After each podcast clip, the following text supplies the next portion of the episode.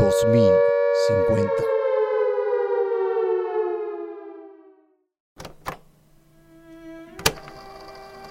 Poco más de un mes ha pasado y la fuente de agua está por acabarse.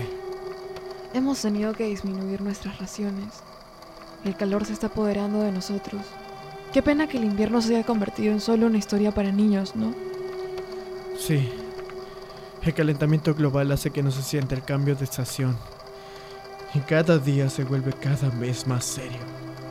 Y se ha llevado más vidas que las mismas guerras.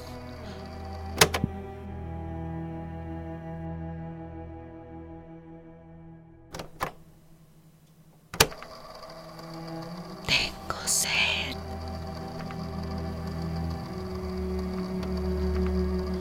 La hermana de Lucía no mejora. El calor ha empeorado todo. Todos estamos débiles. Después del tema del agua, llegó una fuerte ola de calor. Parece que no tiene fin. Estamos aquí con Lucía y Miranda en el albergue. Nos han dicho que el agua se va agotando, pero que buscan una nueva solución. Ojalá sea pronto, porque estamos deshidratados y somos más vulnerables. Alejandro, Miranda, Miranda no responde.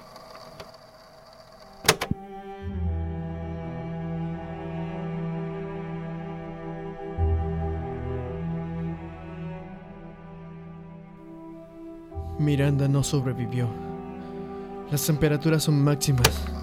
Ya no hay vuelta atrás. Un mes más y no hay solución. Los animales están muriendo y nosotros estamos cada vez con menos fuerza.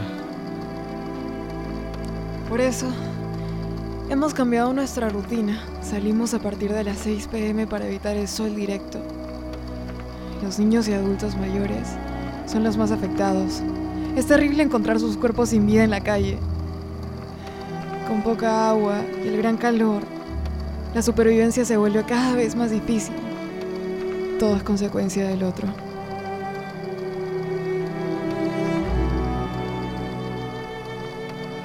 Hoy, 23 de septiembre del 2050, casi nada ha cambiado. Solo que ahora somos menos. Las consecuencias son horribles. Las grandes organizaciones dicen que no hay vuelta atrás y que la ayuda no puede ser extendida. Ahora sí estamos solos, cada uno por su cuenta. Creo que es hora de reportar el momento en que la Tierra entró en crisis. La Amazonía ya no es verde y los bosques están a punto de morir.